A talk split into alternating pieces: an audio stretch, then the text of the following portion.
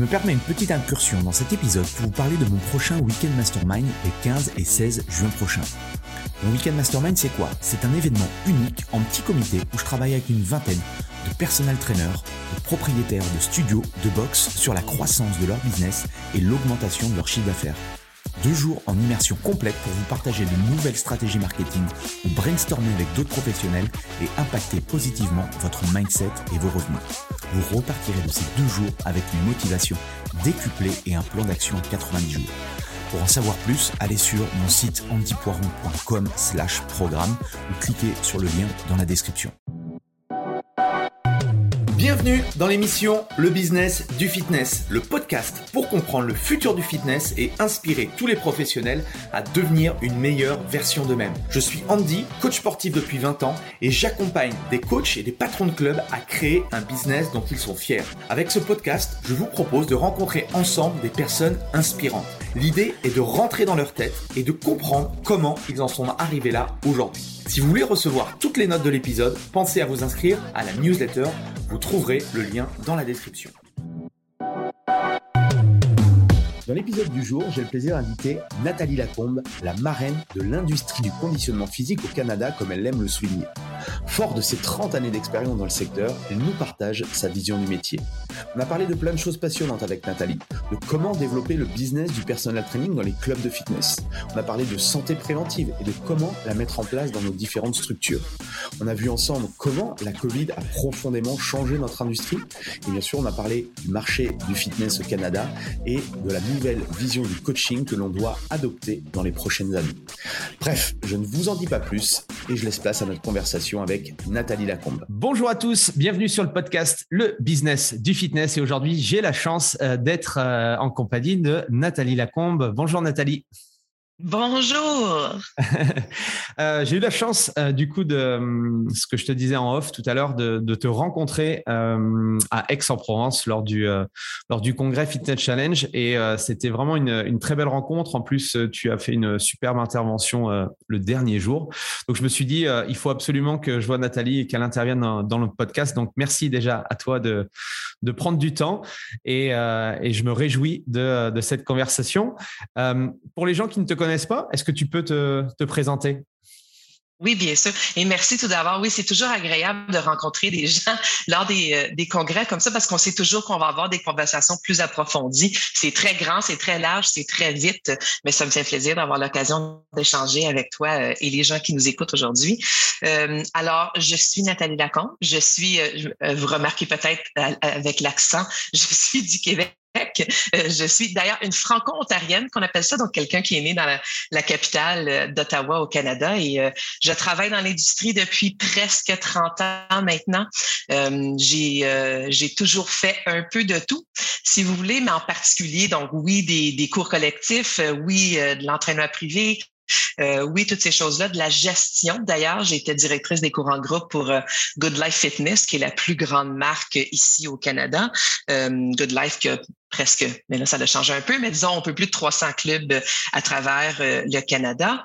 Et ensuite de ça, j'ai fait pendant dix ans de temps de la gestion de notre plus grand organisme de certification, de membership et d'éducation au Canada qui s'appelle CanFit Pro. Alors, j'ai été à Toronto pendant dix ans avec CanFit Pro. Et là, c'était vraiment tout ce qui était formation, certification, soutien des, de le, le, début et le maintien des carrières des professionnels en particulier dans l'activité physique, donc euh, les entraîneurs, les instructeurs, les coachs, etc.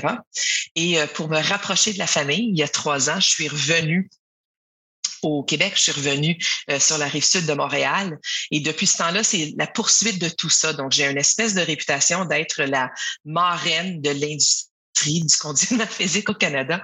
Euh, c'est du coaching et puis un peu de cupidon à aider les clubs et les professionnels de l'activité physique à avoir des carrières et des business euh, qui sont toujours super, super gratifiantes et à succès. Parce que souvent, les gens quittent l'industrie parce qu'ils ont la difficulté de fructuer, la difficulté d'avoir du succès, la difficulté de chercher de la rémunération qui est satisfaisante pour eux.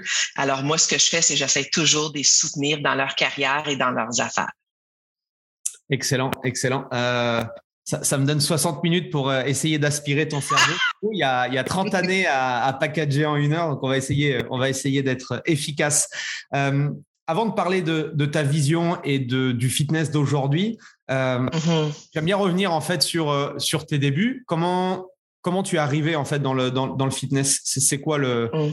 le petit truc qui a fait que euh, ben, le, petit truc, je vous dirais, ça a été, euh, moi j'ai deux grands frères et euh, j'ai eu plaisir avec mes parents et mon frère de toujours être dans le sport. J'étais leur petite sœur et ils, ils pratiquaient toujours avec moi. Donc, que ce soit basket, hockey, etc. Quand il y avait besoin de pratiquer, c'était moi qui étais là, la, personne avec qui faisait ça. Donc, j'ai toujours fait beaucoup, beaucoup de sport. Et ce qui m'intéressait au niveau de mes études, c'était euh, la motivation, tout ce qui était l'inspiration au niveau du comportement. Donc, j'ai étudié en psychologie d'abord et avant tout, c'est ce que j'ai fait mon bac. Et ensuite, j'ai marié ces choses-là en psychologie de l'exercice. Donc, depuis le début, aider, parce que moi, le sport, ça a toujours fait fait partie de ma vie, mais je voyais que les autres, ce n'était pas le cas. Et d'aider les autres à trouver la joie du mouvement, le plaisir de bouger, a toujours été ma source d'inspiration. Donc, quand j'ai fait mes études académiques, j'ai fait mes certifications en même temps. Et ce que ça me permettait, c'est dans une heure de voir quelqu'un changer de l'humeur avec laquelle il rentrait, peut-être dans un cours collectif, par exemple, à quelqu'un qui était satisfait, heureux, sourire aux lèvres, etc. Et c'est ce que je poursuis depuis ce temps-là. Excellent. Et, euh, et du coup, tu as, tu as démarré dans l'industrie en tant que euh, prof. instructeur de coach. oui, prof, instructeur de coach collectif. Oui, c'est ce que j'ai. C'était mes, mes tout débuts. Ma première certification, c'était ça. Euh, c'était donc dans le temps qu'on faisait euh, step, euh, cardio kickbox, Taibo de ce temps-là. Ouais, on enseignait euh, aérobie, le classique de l'aérobie et toutes ces choses-là, des cours de musculation. J'imagine que vous pouvez visualiser le kit que je portais. Là. c'était ça qu'on faisait dans le temps. Et peut-être trois, quatre ans après ça, ensuite en entraînement privé et ensuite en gestion. Et euh, ça ressemblait à quoi le, fitness au Canada il y a 30 ans? Hum, hum. Euh, le fitness au Canada il y a 30 ans, je vous dirais, c'était moins diversifié, mais des fois plus simple. Euh, quand on, était dans l'industrie, on faisait soit un des deux ou les deux, soit des cours collectifs ou du personal training. Et puis, si c'était l'entraînement privé, ben là, on avait des gens de, on choisissait un peu la, la catégorie d'âge et c'était de l'entraînement privé surtout pour vraiment améliorer sa santé ou au niveau de des athlètes, mais c'est rare étaient les gens qui travaillaient avec les athlètes. Et au niveau des cours collectifs, c'était simple. Donc, c'était cardio ou musculation, un petit peu de stretching et c'est tout. Et ensuite de ça, ben là, la diversité. Fait que ça, c'est avant euh, CrossFit, c'est avant Zumba, c'est avant toutes ces choses-là qui sont venues ici. Euh, et ensuite de ça, au fur et à mesure que ces, ces choses-là sont venues, ça l'a, oui, diversifié, ça nous a permis de spécialiser. Mais en même temps, des fois, ça peut être époustouflant, la sélection qu'on a aujourd'hui. Dans le temps, c'était simple euh, et il y avait beaucoup, beaucoup, beaucoup d'opportunités. Et déjà, à ce moment-là, très, très, très focusé sur l'éducation continue. Donc, au Canada, on passe surtout, je vous dirais, par la certification et non par le diplôme ou euh, etc. Donc, oui, il y a les kinésiologues qui, si certains parmi eux vont vouloir travailler comme personal trainer, mais la plupart des gens dans le domaine viennent d'une certification qui dure entre trois et six mois à peu près. Des gens viennent de là, avec les critères d'éducation continue qui sont rattachés à ça. Donc, à chaque année, on doit recertifier notre qualification, ce qui veut dire que l'éducation continue et l'acharnement vers la croissance fait partie intégrale de ce que c'est d'être dans le domaine. OK. Et, euh, et, du coup, comment tu es, comment tu es arrivé justement à, Good Life Fitness? Alors, ça a été quoi le processus? Donc, j'ai, euh, j'avais déjà des contrats un peu au niveau du corporatif. Donc, j'avais des contrats dans euh, dans certaines boîtes pour, tu sais, les dans le temps, encore un petit peu aujourd'hui. Mais lorsqu'on on, on, rentrait dans un, un, édifice, des fois il y avait un building. j'ai essayé de, de, de, variante le français, le français, le québécois et l'anglais. Euh, quand on rentrait dans un building, il y avait un, un gym qui était peut-être au sous-sol ou quelque chose comme ça, mais rares sont les personnes qui n'en profitaient. Donc, je faisais de l'entraînement corporatif comme ça. Déjà là, il y avait un peu, si tu veux, le mieux-être. On euh, j'avais des, des, clubs de marche, on avait des, euh, des journées santé, on avait toutes sortes de choses comme ça. C'était pas juste les entraînements, c'était pas juste les workouts et le training à ce moment-là. Et puis, euh, on m'a recruté pour donc je faisais beaucoup de formations d'instructeurs, beaucoup de formations de coach, j'avais du corpo, j'avais mes propres clients, j'avais mes propres choses qui se passaient. Et on m'a recruté pour Good Life et Good Life ça a été ma première job à temps plein. Parce que j'ai toujours j'ai commencé en tant qu'entrepreneur, en tant qu'indépendante, je faisais un peu de tout, je suis très habituée à un horaire euh, très varié, je fais l'épicerie les mercredis à 2 heures l'après-midi puis j'aime ça comme ça. Good Life c'était vraiment ma première mon premier emploi à temps plein. Euh, et la première opportunité de gestion. Donc, quelqu'un qui, parce que je donnais des formations pour CanFit Pro, comme les, formations de coach, etc. Et il cherchait quelqu'un qui connaissait un peu ce qui se passait à l'échelle canadienne, mais qui pouvait franciser le tout et l'adapter de manière culturelle à ce qui se passait au Québec. Il y avait de la difficulté à ouvrir au Québec comme ça. Et avec Good Life, il y avait dans le temps deux clubs. Euh, et en cinq ans, on était rendu à neuf clubs.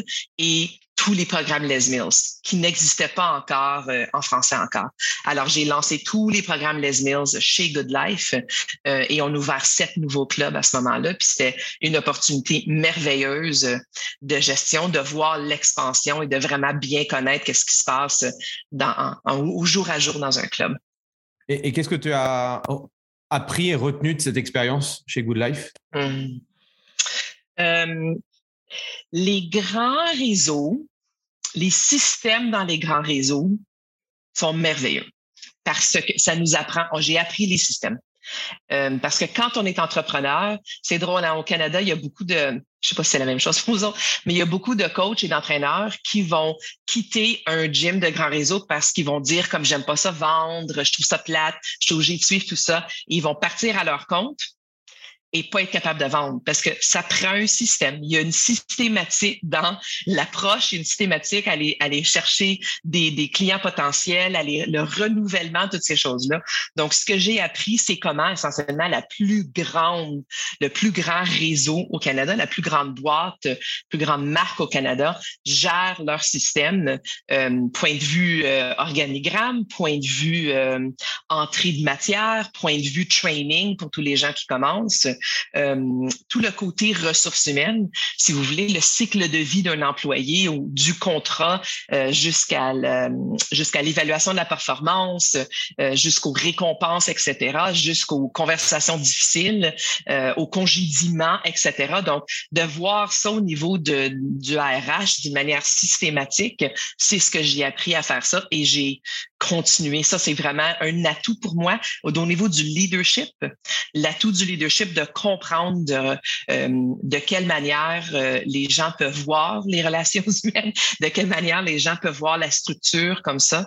Maintenant, dans ma propre business, je, continue à utiliser toutes ces choses-là. Et c'était quoi le business model de, de Good Life alors? Il y avait, euh, c'était quoi un membership au niveau du et après il y avait des on va dire des programmes additionnels avec du, euh, du PT, etc. Ou c'était quoi? Oui, fait, oui, c'est donc très traditionnel comme ça. Donc un membership, euh, un membership global si tu veux, qui inclut tout sauf euh, les programmes soit de small group ou d'entraînement privé. Alors, les cours en groupe, les cours collectifs étaient inclus dans l'abonnement. Euh, Lorsqu'on lancé les studios de Yoga Show, euh, il y avait des, frais additionnels également qui étaient là. Mais c'est un, je vous dirais, un gym traditionnel, un, peu pour tout le monde, euh, des, des gyms qui euh, attirent les gens d'un peu tous de, de tout âge. et puis, dans la gamme de prix de membership de euh, de pas, pas, low cost ni au premium, mais au centre de tout ça, donc accessible à la majorité des gens. Et euh, là, il y, a, beaucoup de, de, professionnels qui écoutent ce podcast qui ont un, business à l'intérieur même d'un club de fitness. Ils sont généralement euh, mm. indépendants et justement, ils utilisent la structure. Est-ce que toi, tu aurais des, des conseils, des stratégies qui aujourd'hui enfin peut-être aujourd'hui ou ce qui fonctionnait à, l'époque, qui marchait bien pour, euh, pour avoir des clients? Parce que souvent, l'objection, c'est euh, ah oui, mais dans un club de fitness, les gens payent déjà un membership, donc euh, c'est impossible que les, les, gens prennent quelque chose en plus, prennent un personnel trainer ou autre. Qu'est-ce que tu pourrais leur dire? Oui, puis c'est vrai que les gens payent déjà, mais c'est sûr que pour l'achat de ça, c'est pas la même chose. C'est un service supplémentaire, euh, un service additionnel. Je dois vous dire, puis je sais qu'on va en parler plus tard, mais depuis qu'on a rouvert les centres de mise en forme, les gens qui viennent, les pourcentages de vente de, de personal training sont plus élevés maintenant qu'elles étaient en 2019 parce qu'il y a une espèce de réalisation de l'investissement pour vraiment le faire valoir. C'était différent. Euh, mais chez Good Life, qui est un programme très systématique au niveau de la vente de l'entraînement privé, du soutien, de l'induction dans le centre, que c'est les personal trainers qui sont très présents et non absents à l'intérieur d'un bureau puis attendent que quelqu'un vienne les voir. Les pourcentages de vente quand même au niveau du, du personal training est assez élevé. Dans la majorité du temps, on regarde du 10% fait que c'est quand même une personne sur 10 qui va investir dans l'entraînement privé, même s'ils payent déjà leur abonnement. Parce qu'il faut savoir, les gens qui payent leur abonnement, bon, il y a une variété de prix, sont peut-être venus lorsqu'il y avait un spécial, sont peut-être venus grâce à un, programme corporatif où leur compagnie euh, paye déjà 50 de l'abonnement et eux payent seulement 50 parce que c'est un programme euh, au niveau de la compagnie comme telle qui, est subventionné, autrement dit. Donc, on ne sait pas c'est quoi qui est déboursé à ce moment-là. Et ce que euh, ce qu'on a comme statistique et ce qu'ils utilisaient beaucoup, c'est la probabilité d'atteinte d'objectifs grâce à un coach est complètement différente de quelqu'un qui achète un abonnement. La plupart des gens qui achètent un abonnement, on le sait, 50% des gens qui vont débuter un programme d'activité physique abandonnent dans les trois à six premiers mois. Mm-hmm. C'est très différent. L'imputabilité, c'est pas une question de programme. Hein. Je veux pas briser le cœur des personal trainers, là, mais c'est pas un, un programme, on peut en trouver sur Instagram maintenant. On, a, on toujours on pouvait les trouver dans les magazines, on pouvait les trouver sur Internet. Le programme, les exercices, c'est pas ça. C'est le coach, c'est le coaching, c'est le rendez-vous, c'est quelqu'un qui soutient nos nouvelles habitudes de vie. C'est pas deux heures semaine quand on est personal trainer. Un personal trainer qui a du succès, c'est quelqu'un qui prend en charge la santé de la personne selon son besoin et ses motivations, qui va autant évaluer leur capacité à persévérer dans le programme, qui vont évaluer leur capacité cardio-respiratoire. C'est pas des athlètes c'est mmh. monsieur, madame, tout le monde. Et monsieur, madame, tout le monde ont besoin, si on engage un coach parce qu'on a besoin de quelqu'un pour nous soutenir dans notre atteinte d'objectifs. Alors, ceux qui sont, autrement dit, c'est au, niveau de la psychologie, au niveau de la modification de comportement, bien comprendre comment soutenir quelqu'un, prévoir les manques de motivation, aller faire de la prévention, de la rectification et du soutien à ce moment-là. Alors, pour répondre à ta question, ceux qui font mieux ça, c'est ceux qui sont présents. La majorité du temps, ceux qui donnaient également des cours de collectif remplissaient leur plage horaire parce que tu es une, espèce d'affiche de marketing ambulante quand tu donnes des cours de collectif. Plein, plein, plein, il faut le savoir. Plein, plein, plein de profs de cours collectifs se font demander s'ils font du personal training parce qu'il y a une confiance dans cette personne-là. Et ces gens-là, déjà, ont compris que de suivre quelqu'un, ça les aide déjà vers l'atteinte d'objectifs versus faire leur propre entraînement sur un tapis roulant avec euh, des écouteurs. Mm-hmm. Alors, ces gens-là sont plus probables à le faire. Alors, d'enseigner un ou deux cours collectifs, de s'entraîner, encore là, sans les headphones, sans les écouteurs, sans tout le reste, d'être présent versus d'être dans un bureau. Donc, de se démontrer comme étant accessible. Si c'est une espèce de, comme tu dis, une location ou un partage de profit ou quoi que ce soit, d'être très présent euh, d'être souriant, d'être soutenant, etc., ça, ça l'aide beaucoup à euh, créer ces opportunités quand les gens sont prêts. Il faut qu'ils soient prêts. Quand les gens sont prêts, ils vont vous choisir si vous êtes bien placé continuellement, vous êtes présent et vous êtes une source d'inspiration et non d'intimidation. Hmm. Ce n'est pas la même chose. De demeurer une source d'inspiration euh, est quelque chose de quand même très remarquable et ces gens-là vont remplir leur plage horaire. Excellent. Et euh, du coup, de l'autre côté de la barrière, il y a le, le hmm. propriétaire du centre, le, manager, on l'appelle comme on veut. Euh, aujourd'hui, on, m'appelle justement pour mettre en place le personal training, mais je, je m'aperçois encore qu'en France, Suisse ou Belgique, les, les, clubs de fitness ne voient pas l'opportunité aujourd'hui d'avoir un service de personal training dans leur, euh, dans leur club. Qu'est-ce que tu pourrais, euh, qu'est-ce que tu pourrais leur dire? Du tout. il, ne voit pas comme. En fait, en regardant un petit peu ce qui se fait. Euh, euh, à part euh, voilà les, les, les franchises, les franchises de clubs, il y a quelques clubs indépendants qui commencent à mettre en place le coaching ou autre, mais je pense qu'il y a encore énormément d'opportunités du coup, et je trouve que c'est une c'est un levier à la fois au niveau de, de l'expérience client, au niveau de la fidélisation je parle même pas là de euh, d'un point de vue euh, business, d'un point de vue chiffre d'affaires, mais euh, mm. leur faire prendre conscience de l'importance du personal training au sein même de leur mm. structure. Comment comment comment comment tu tu t'y prends? C'est je c'est mon côté psychologique qui va aller chercher. Moi, je voudrais bien comprendre qu'est-ce que derrière, derrière ça. Je soupçonne que s'ils ne veulent pas le faire, c'est soit parce qu'ils n'ont pas un système en place ou ils l'ont utilisé et c'était un mal de tête total. Parce que c'est de la gestion du personnel, c'est de la gestion de quelque chose qui est différent d'un membership. Un membership qui est continuel, on fait des renouvellements, bon, etc. Mais là, c'est tout un autre, c'est un nouveau département d'ajouter un département à ce qu'on fait déjà demande beaucoup plus de leadership, de management, euh, etc., de rapport, de tout le reste. Alors, honnêtement, s'ils vont pas bien le faire, je, serais d'accord à ce qu'ils le fassent pas. faut le faire correctement, faut commencer doucement. Euh, et ce que ces gens-là sont ils ont de la difficulté souvent, que ce soit des managers, parce que souvent, les managers, c'est des anciens coachs qui ont maintenant décidé d'investir eux-mêmes. Il y en a beaucoup qui font ça. Soit les managers, les propriétaires, euh, la gestion du personnel devient donc la priorité. La gestion des ressources humaines devient donc la priorité. Et ce que, ce que j'ai vu, moi, donc la manière qu'on ne voudrait pas le faire, c'est qu'ils engagent tous leurs amis puis là, les amis commencent à prendre un petit peu de rosé trop le soir d'avant, ils arrivent en retard, c'est puis ça, puis là, tout d'un coup, ça devient un mal, un casse-tête de gérer les gens qu'on aime au lieu de faire du recrutement et euh, de la prise en charge de personnel d'une manière qui est euh, plus rationnelle qu'émotionnelle. Alors, d'abord et avant tout, s'ils le font pas parce qu'ils savent pas comment le faire, j'aime mieux qu'ils le fassent pas parce que c'est pas une bonne idée pour personne.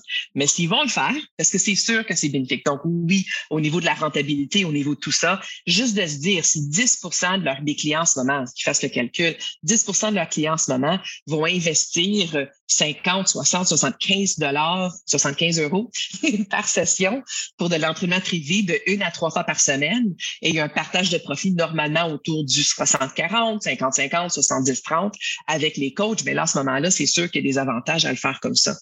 Mais je dirais d'identifier ce qui est possible. Il se peut fort bien que leur clientèle vont déjà ailleurs pour aller chercher ça. Il y en a beaucoup des gens d'ailleurs qui vont acheter un, un membership dans un low cost et aller chercher comme des classes pass dans des studios d'entraînement privé, des studios euh, de, de Boutique gym, euh, des boutiques, etc., des studios de yoga, des studios de pilates, des clubs de course, etc. Donc, ils vont investir dans des coachs. Les gens investissent dans des coachs pour toutes sortes de choses en ce moment.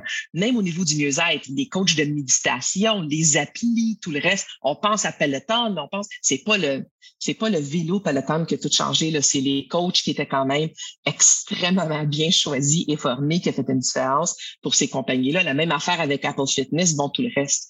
Les gens réalisent que c'est différent. Et s'ils sont pour s'engager dans un abonnement, de le faire avec un coach très, bien. Je vous dirais, si c'est des, indépendants ou des studios, de le faire dans quelque chose spécialisé. Assez faire plaisir à tout le monde.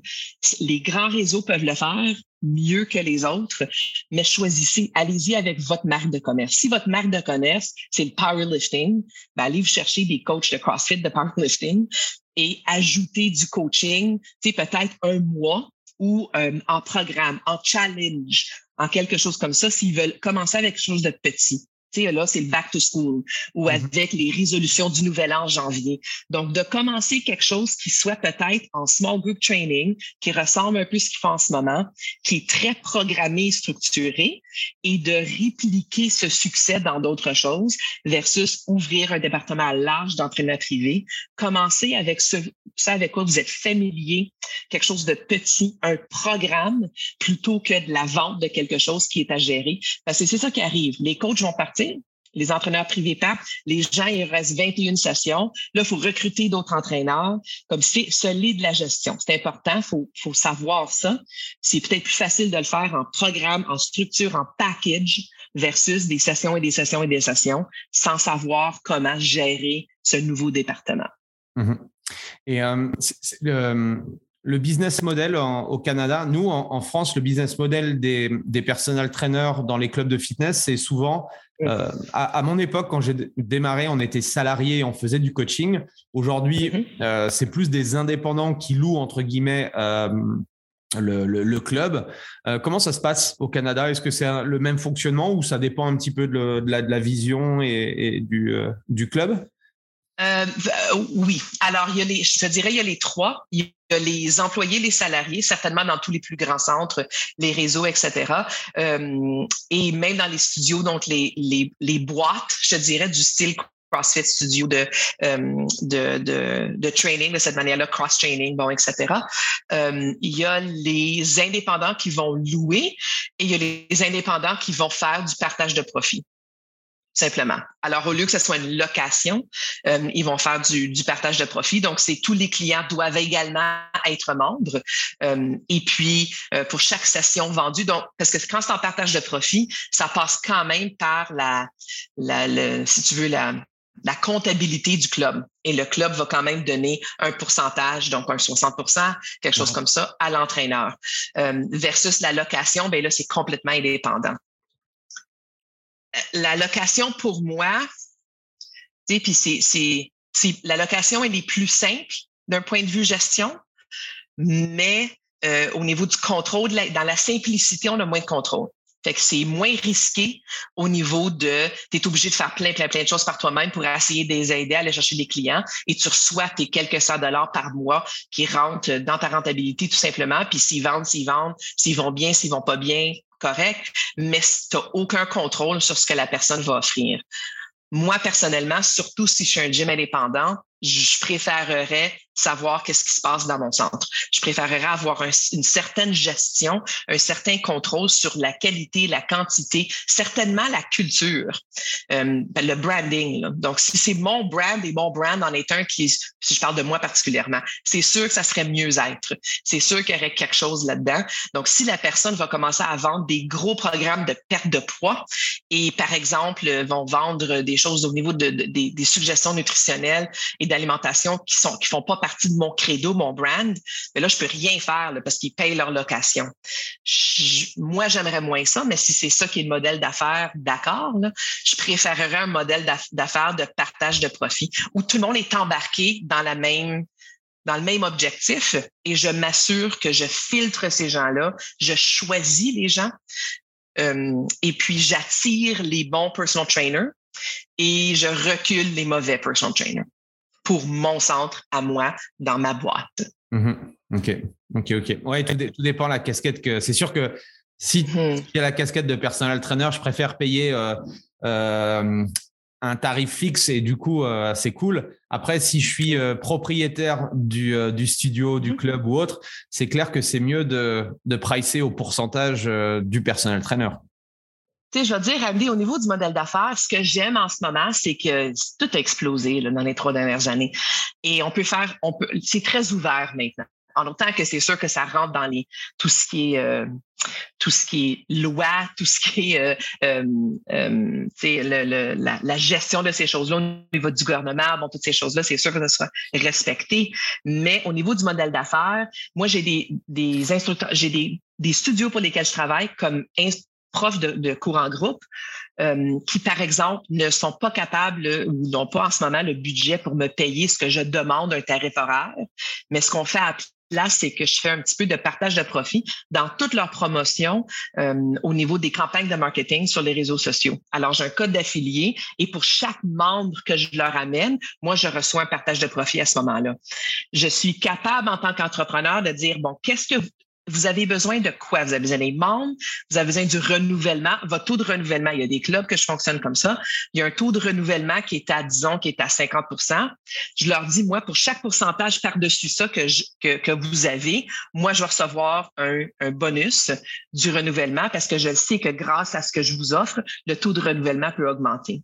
Donc, on, les conversations ont changé et si les gens sont ouverts à essayer d'autres choses versus refaire la formule de 2019 qui n'était pas nécessairement magnifique de toute façon, c'est ça qui est intéressant. On peut regarder autre chose. On peut jouer avec le modèle d'affaires maintenant et de voir de quelle manière les propriétaires, les managers et les professionnels peuvent regarder la rémunération différemment qu'on le faisait auparavant.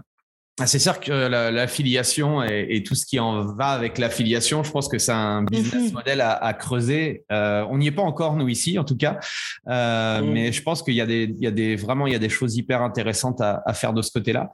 Et du coup, ça fait une excellente transition avec euh, avec la petite période qu'on a vécue, que ce soit chez vous, que ce soit chez nous, là, qu'on a appelé la, la Covid et, et les confinements. Mhm. Qu'est-ce que Qu'est-ce que ça a changé fondamentalement pour toi euh, Tu as commencé à en, parler, tu en as aussi beaucoup parlé euh, forcément lors du, euh, lors du congrès. Mm-hmm. C'est quoi ta vision aujourd'hui? Il y a, l'avant et après, on est d'accord? Oui. Oui. rares sont ceux pour qui de ne pas voir un avant et après va créer du succès. La majorité de notre industrie la majorité de ceux dans notre industrie doivent le voir comme un avant et après. Euh, alors, au Canada, on a été fermé, je parle du Québec en particulier, mais on a été fermé 15 sur 24 mois. Pendant la, c'était quand même, on avait un couvre-feu ici au Québec. Deux fois, on a eu des couvre-feux. On a refermé trois fois. Euh, alors, ça a été très difficile. Cela dit, il y a eu des subventions du gouvernement au niveau du gouvernement fédéral, au niveau euh, des loyers, au niveau des salaires, qui ont terminé au mois de mai. Alors, on se parle en ce moment, on est à la fin juillet en ce moment. Euh, les, les, factures sont réelles en ce moment et tout le monde sait que la période, en tout cas pour nous autres, la période de l'été, normalement la période basse, il y en a qui sont revenus, il y en a qui sont pas revenus. Et puis, notre succès pour septembre doit être assuré, sinon certainement pour janvier, sinon il va y avoir encore énormément de fermetures, de banqueroute, si tu veux. Alors, ce, ce qu'a été la, réalisation, et, je parle de ça, donc j'ai le plaisir euh, euh, de faire partie euh, du board de l'Association canadienne des centres de mise en forme. Et puis, donc, on a regardé ça à chaque semaine et continuellement, on a fait des négociations avec le gouvernement, le lobbying, relations publiques, tout ça. Le gros de l'avant et l'après, c'est la réalisation qu'on a une très mauvaise réputation. C'est ça le gros de l'avant et l'après. On se croyait très bien. Et c'est pas qu'on n'est pas bien, c'est que notre réputation, parce que nous ici, c'est clair, les gyms, c'était une des premières industries à fermer et souvent la dernière à, ouvrir. On a été un des premiers, nous et les restaurants, avec les, bars et les restaurants, le premier commerce au Québec à avoir le VaxPass. Et c'était toujours des, oui, mais les gyms, parce que les gyms, on, ils s'imaginaient premièrement, ils visualisaient toujours la transpiration, comme si la COVID, ça y, allait par ça, mais ils n'ont aucune confiance en nous au niveau de la, des protocoles sanitaires. Euh, ils pensent, ils n'ont pas beaucoup confiance dans la manière qu'on va gérer ce qu'on fait dans nos affaires. Et le grand public s'en fout de ce qui se passe dans les gyms. C'est moins de 15% de la population qui s'entraîne dans un centre de mise en forme. Alors déjà là, quand 85% de la population ne participe pas à tes affaires, le gouvernement, il est pas très, très, euh, pas très, très apte à, te soutenir dans ce temps-là. Alors, versus de notre côté, donc c'est le mal qui nous voit. On n'est pas important. On est, euh, tu sais, l'expression que j'utilise en anglais, c'est make fit people fitter. On prend les gens qui sont déjà en forme et on leur fait faire du sport. C'est ça. Et en toi et moi et tout le monde qui nous écoute, c'est la majorité de ce qu'on fait. La majorité de nos services sont là pour prendre les gens qui sont déjà quand même assez en forme et en santé et leur faire perdre 5 kilos de plus et leur faire être capable de participer à une compétition et les rendre encore plus en forme. Ils vont passer de quelqu'un qui font déjà la course à pied, du vélo, qui sont actifs, puis là, tout d'un coup, ils vont être capables de faire un bootcamp de 60 minutes. La grande majorité de nos services sont ça. Alors là, quand on parle à la santé publique, ils s'en foutent des gyms. Qu'est-ce que ça va changer pour le grand public, les gyms? Alors que nous, c'est clair dans notre tête qu'on fait partie, on est la clé de la santé préventive. Mais entre la manière qu'on se voit et la manière que les gouvernements et le grand public se voient, ce chaos entre les deux, là, ça a été ça avant et après. Alors, pour moi, la manière qu'on va changer ça, qu'on va être vu. ici, on a le mot essentiel, faire partie des services essentiels, parce que les services essentiels n'ont pas fermé pendant la pandémie. Et les gens disaient, mais les gyms, c'est essentiel, santé physique, santé mentale, tout ça. Je, oui, c'est vrai, mais personne ne le sait parce qu'on fait pas, parce qu'on on, fait pas une très bonne job à communiquer tout ça. Alors, il faut, pour moi, parler nettement moins des corps qu'on sculpte et nettement plus des vies qu'on sauve. On le sait, nous, que les gens qui sont morts de la COVID, c'est des gens qui avaient déjà un facteur de risque, maladie cardio-respiratoire, bon, etc. Et on sait que quelqu'un qui vient nous voir, on peut les coacher à diminuer ces facteurs de risque-là. On le sait qu'on faisait vraiment partie de la solution dans la prévention de ces facteurs de risque-là et donc dans la prévention de, euh, de, de risques élevés au niveau de morbidité, mortalité quand ça vient à la COVID. Mais ce qu'on montre dans nos pubs, c'est un corps super sculpté, svelte, qui va être capable de faire du powerlifting. Alors, entre ça et être grand-maman à pu souffrir du diabète, là, on communique pas du tout, du tout ce qu'on est capable de faire. Et c'est ça l'après. C'est ça qui va rendre notre industrie, l'aider les gens à nous voir comme une solution et nous aider à fluctuer et à dépasser le fameux 15% de la population. C'est qu'il faut changer notre langage, il faut changer notre manière de voir nos programmes. Il faut changer notre manière de vendre et de faire le marketing et d'attirer et toutes ces choses-là pour que la santé publique nous voit comme cette solution qu'on est. On sait qu'on l'est, mais notre réputation ne l'est pas du tout. Mm-hmm. Donc, plus avoir une vision de axée sur la santé. Absolument. Et, à ce que je sache, a des nouveaux programmes, c'est ce que vous avez partagé avec moi lorsque j'étais euh, à, à Aix-en-Provence, des programmes, cette espèce de, de, contribution à la santé et de quelle manière c'est vu. Donc, il y a différentes façons de le faire. Ici, ce qu'on essaie d'aller chercher, entre autres au niveau dans chacune des provinces, euh, c'est une subvention, donc c'est un, une déduction d'impôts pour les investissements dans les clubs, dans la santé, bon, dans toutes ces choses-là. Des fois, ça peut aider, c'est la carotte là, à la fin de, de recevoir une déduction d'impôts à la, à la fin de l'année de ce qu'on fait nos impôts. Ça peut être intéressant. Mais euh, oui, absolument, de nous voir comme faire partie du système de santé, du, certainement du système de santé préventive. Parler de la santé physique, parler de la santé mentale, parler de la santé immunitaire. C'est une crise de santé immunitaire qu'on a eue et il y a personne qui voyait comment les gyms, les clubs, les professionnels en activité physique soutenaient la santé immunitaire, qui pour nous autres, c'est absurde.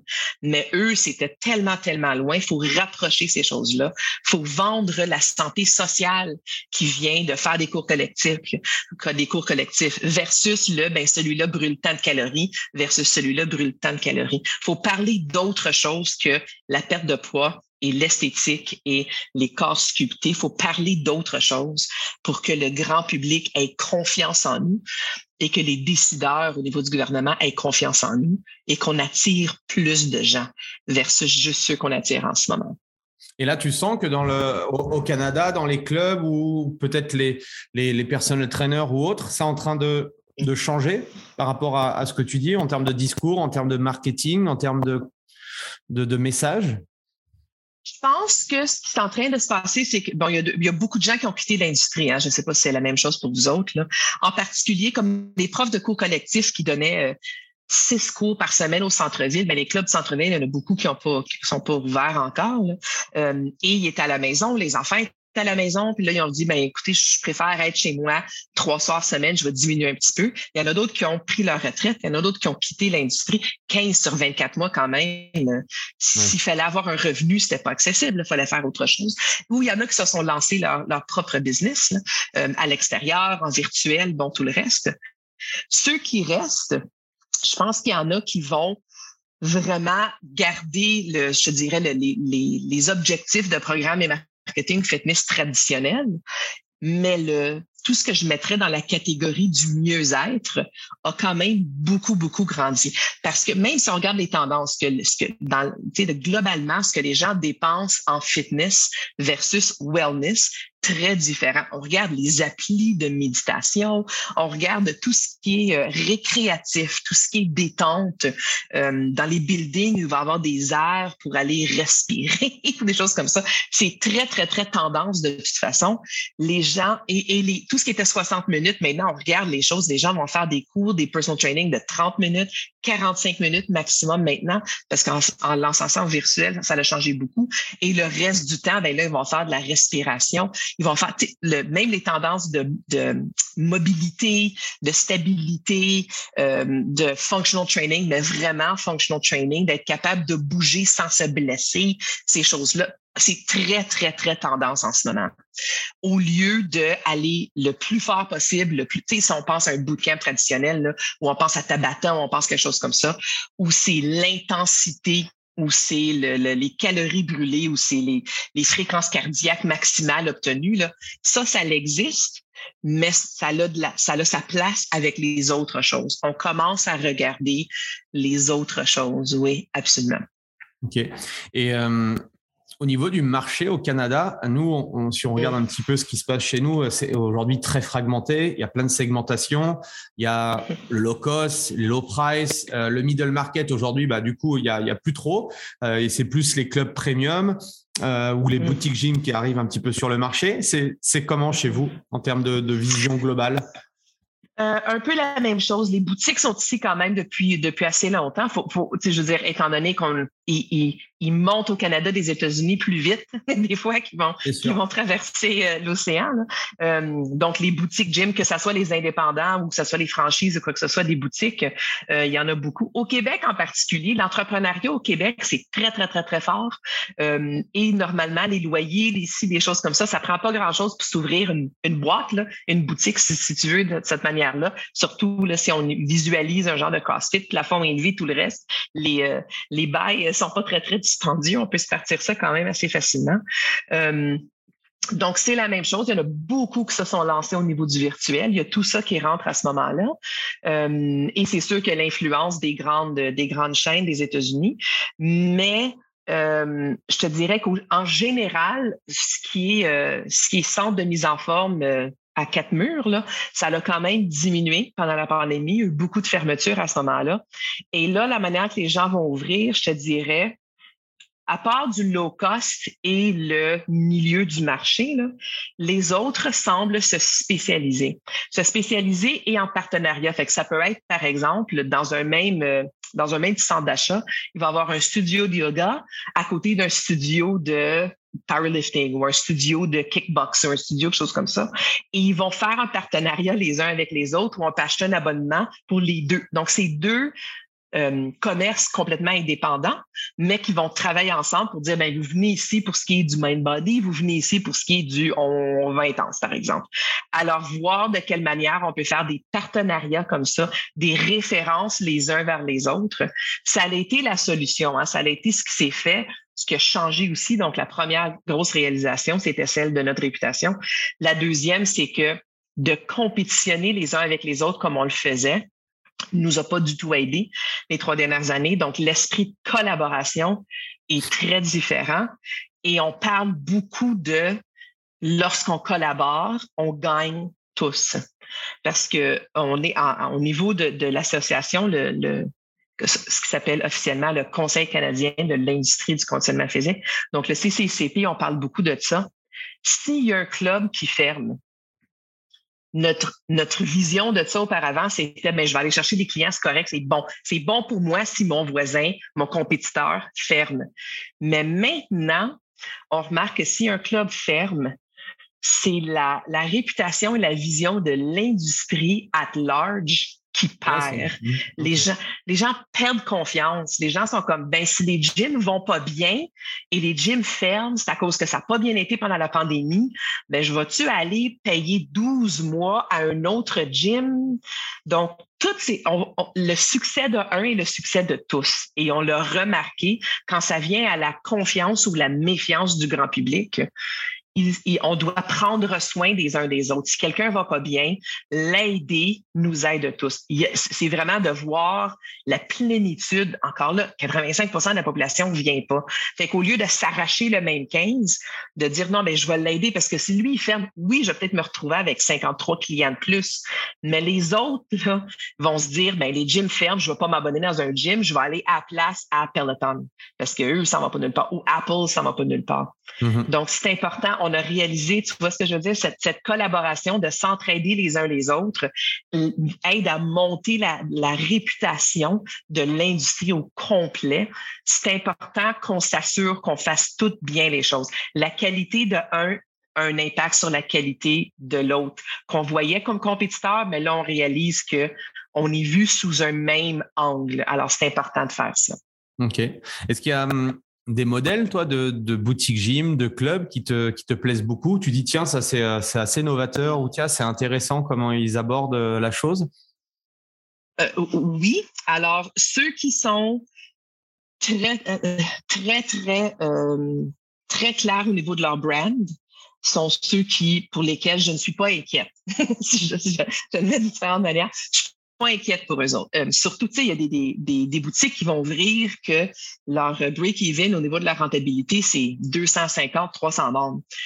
Ça, c'est des clubs que je me dis, ils vont, ils vont trouver leur clientèle. C'est très clair. Le groupe d'âge est très clair. C'est de la même manière que j'ai dit tout à l'heure. C'est important d'attirer et de répulser, c'est un gros mot, mais d'attirer et de d'éloigner des euh, du staff, du personnel. C'est la même chose pour les membres. C'est correct. D'ailleurs, je dirais même pas c'est correct. C'est souhaitable d'avoir un branding tellement clair qu'on attire une certaine clientèle et qu'on repousse une certaine clientèle. Ça, c'est la. qu'on va essayer.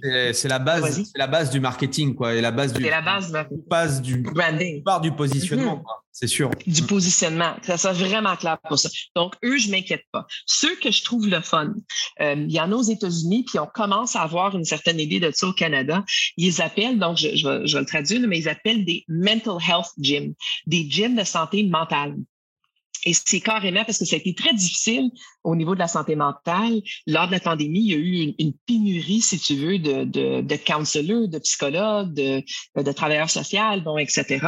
Donc, que ça soit un mental health gym comme ça ou que ça soit une section, au lieu de séparer le mind-body du body, body, mm. de tout voir ça de cette manière-là et d'inclure de, d'inclure ça de manière euh, d'avoir autrement dit un centre de wellness. Dans l'intérieur, tu vas faire du fitness.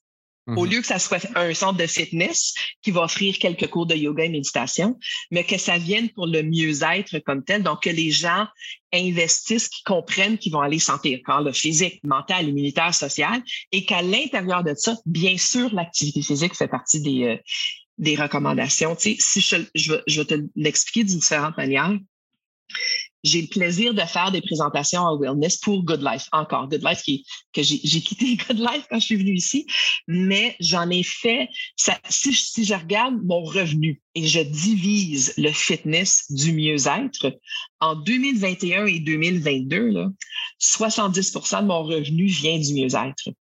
Et c'est des conférences, des workshops, des séminaires sur, par exemple, euh, la gestion de l'anxiété, comment dompter son stress, il est certain que lors de chaque présentation que je fais, je parle de l'activité physique.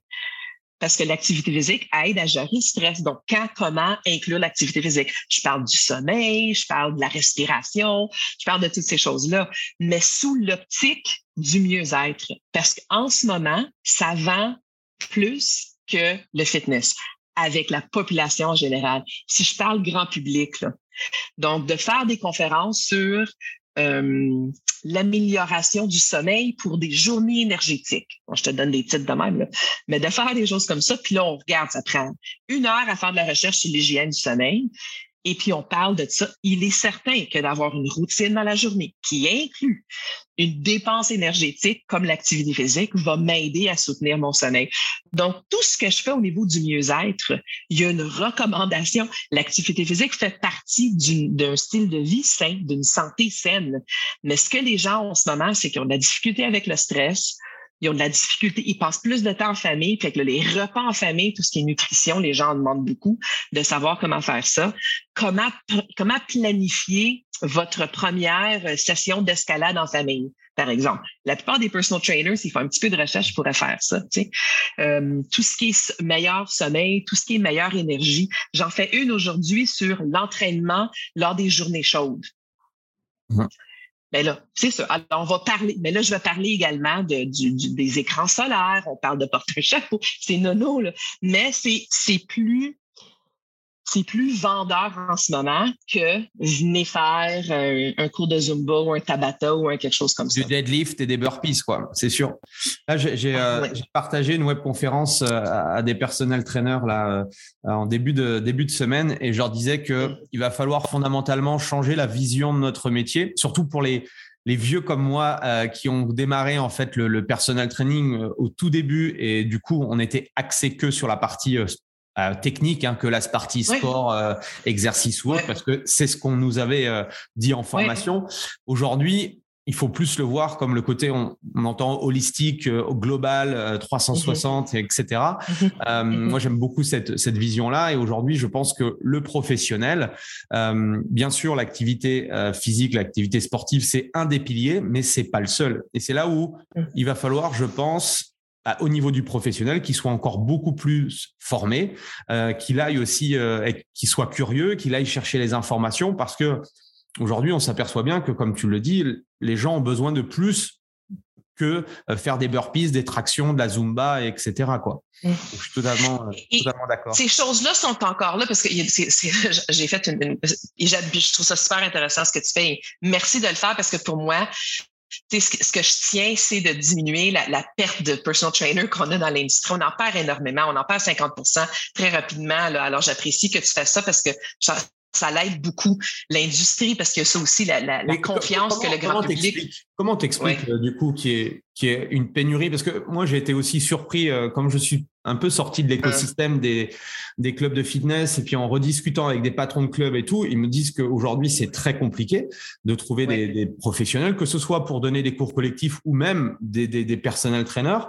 Euh, c'est quoi le... Pourtant, je trouve qu'on a le plus beau métier du monde et que, en plus de ça, on peut apporter quelque chose vraiment d'exceptionnel aux gens. Et en plus c'est un métier qui est vraiment euh, intéressant.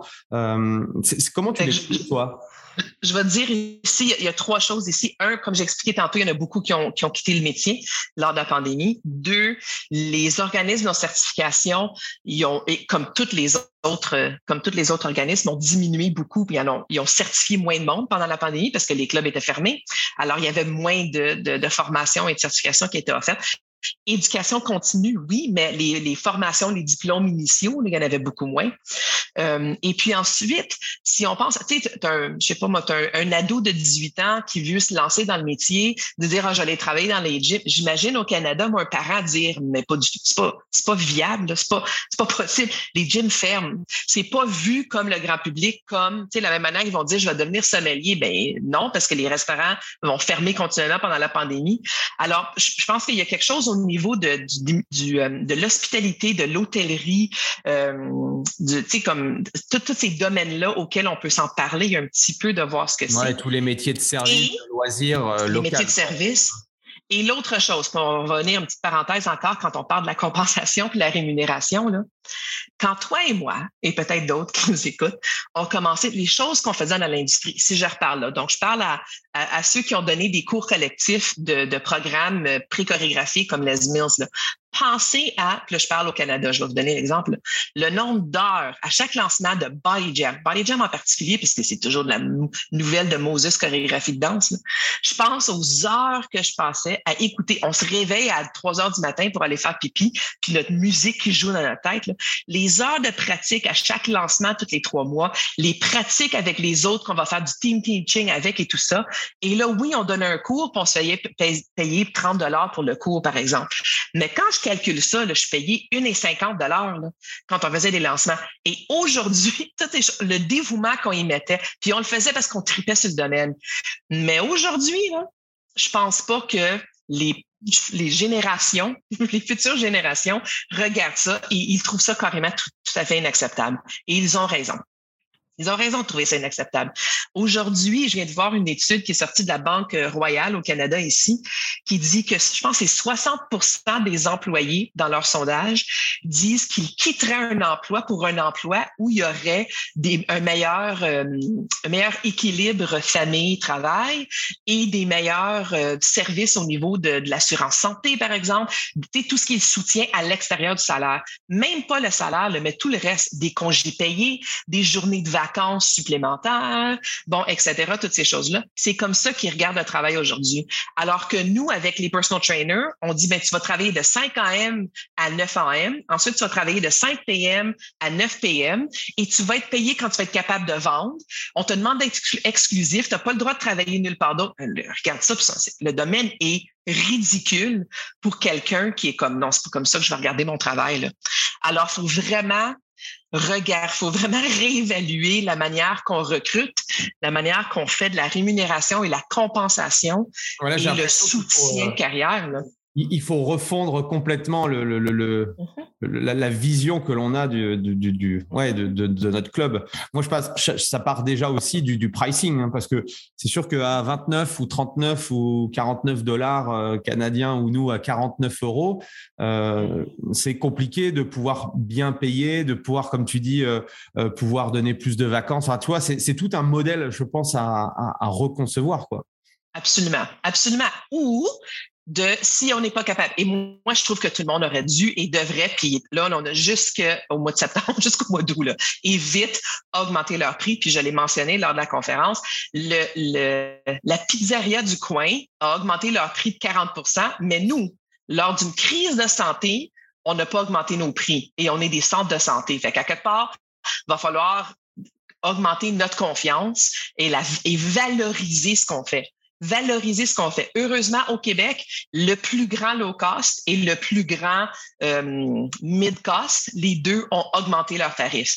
Alors, ça leur rassuré tous les indépendants de dire, ben si les autres vont le faire, moi aussi, je peux le faire. Et tant mieux. Et bravo, ils n'avaient pas le choix. On n'avait carrément pas le choix de le faire. Et c'est la même chose, la même chose que je vais dire aux coachs, aux coachs qui, qui, ont, qui ont quitté un club, puis ils disaient, ben le club me payait 30 dollars. Le club demandait 70 dollars, me payait 30. Fait que je vais demander 40, moi, pour de l'entraînement privé. je ben, voyons donc. Là. Alors, ces conversations-là, au niveau de la compensation, puis on est tellement... Euh, on a beaucoup, beaucoup de difficultés à comprendre c'est quoi notre valeur. Puis à un moment donné, il faut juste le faire. On demande un certain prix. Et pour moi, fait que je peux, dire ça, si on parle des personal trainers en particulier, si personal trainer ou euh, les, les coachs collectifs, si quand tu donnes ton tarif à des clients, tout le monde dit oui, ton tarif n'est pas assez élevé. Il mm-hmm. faut, faut que tu te fasses dire non de temps en temps. Si tu te fais dire non, c'est trop cher, carrément, c'est trop cher. Pas non, faut que je pense, non, c'est trop cher. Faut que ça, faut, faut que tu entendes ça de temps en temps, sinon tes prix sont pas assez élevés. Mm-hmm. C'est tout. C'est tout à fait normal comme ça. Et les gens vont choisir. C'est pas de. Puis parce que ce qu'on va faire, c'est qu'on va créer le tarif pour les membres qui se plaignent versus créer les tarifs pour ce qui est notre marché, notre part de marché qui est, bien comme ça. Donc, oui, il faut augmenter ça. Ou, comme j'expliquais tantôt, être créatif de la manière qu'on peut compenser et rémunérer et récompenser et soutenir les carrières et euh, le succès financier au niveau de, de nos employés et de nos coachs et de nos, instructeurs. Mais je vais donner un exemple tantôt, juste par curiosité pour faire. J'ai une collègue qui travaille au centre-ville de Montréal, qui était coach indépendant, instructeur, entraîneur, bon, etc. Elle, elle a créé un abonnement, donc un membership. Et les, les membres, les gens pouvaient acheter, je pense, c'était trois mois ou six mois. C'est ces deux options qu'elle avait. Et elle avait souvent l'idée du trois options. Donc, une option qu'on appellerait comme euh, une option bronze, argent, or, et l'option or.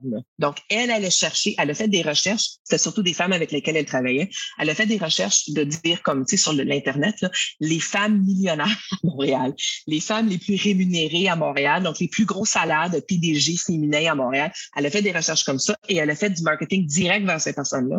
Son programme Gold incluait, par exemple, c'est un membership, là, incluait qu'elle allait chercher leur green juice trois fois par semaine.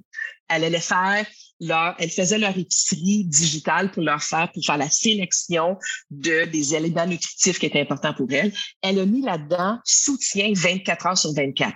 Il n'y a jamais personne qui l'appelle à 4 heures du matin, mais elle met dans ça soutien 24 heures sur 24. Et ses tests, mon souvenir est bon, comme 2000 dollars par mois de gold. Là.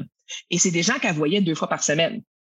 Mais oui, s'ils l'appelaient de temps en temps et voulaient un green juice, elle allait leur porter leur green juice. Elle les aidait à choisir leurs suppléments, leurs smoothies, euh, etc., des cas de, de, sport pour les enfants. Elle faisait, tu, tu parles du 360, là, mais à 1500 dollars par mois, tu n'as pas besoin de 45 clients.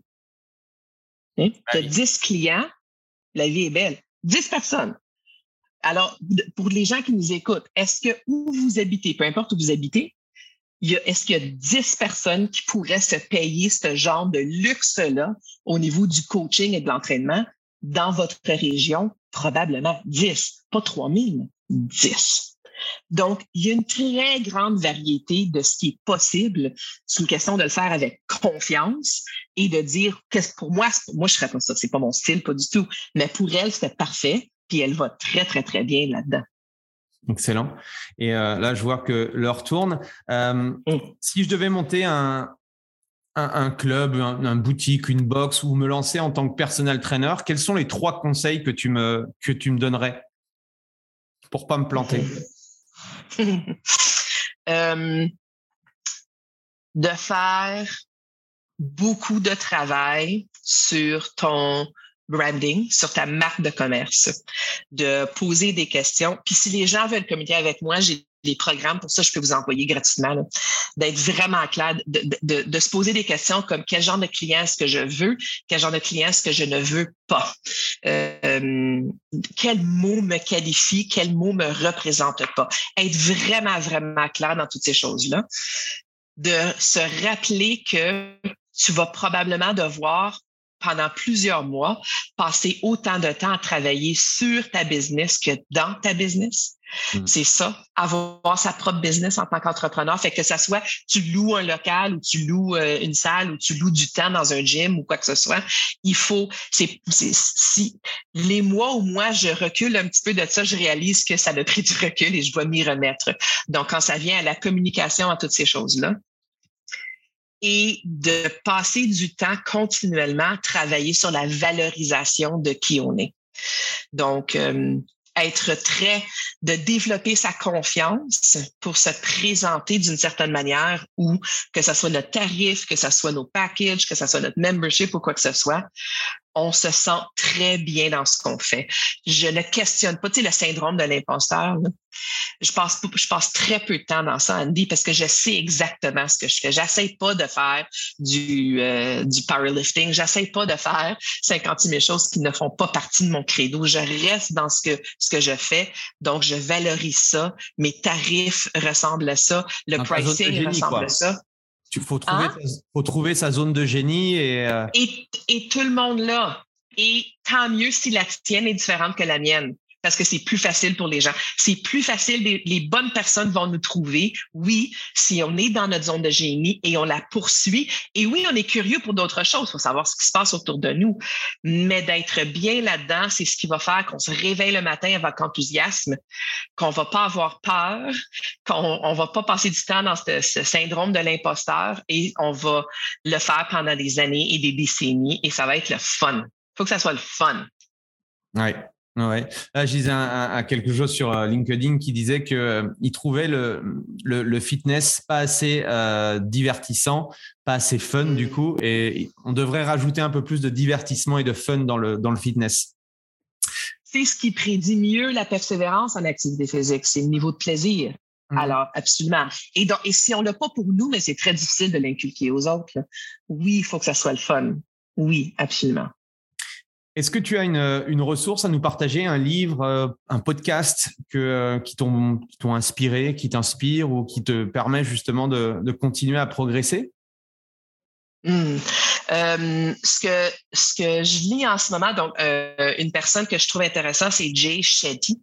J-A-I Shetty, C-H-E-T-T-Y. Donc, c'est en anglais, mais je pense que son livre est traduit en français.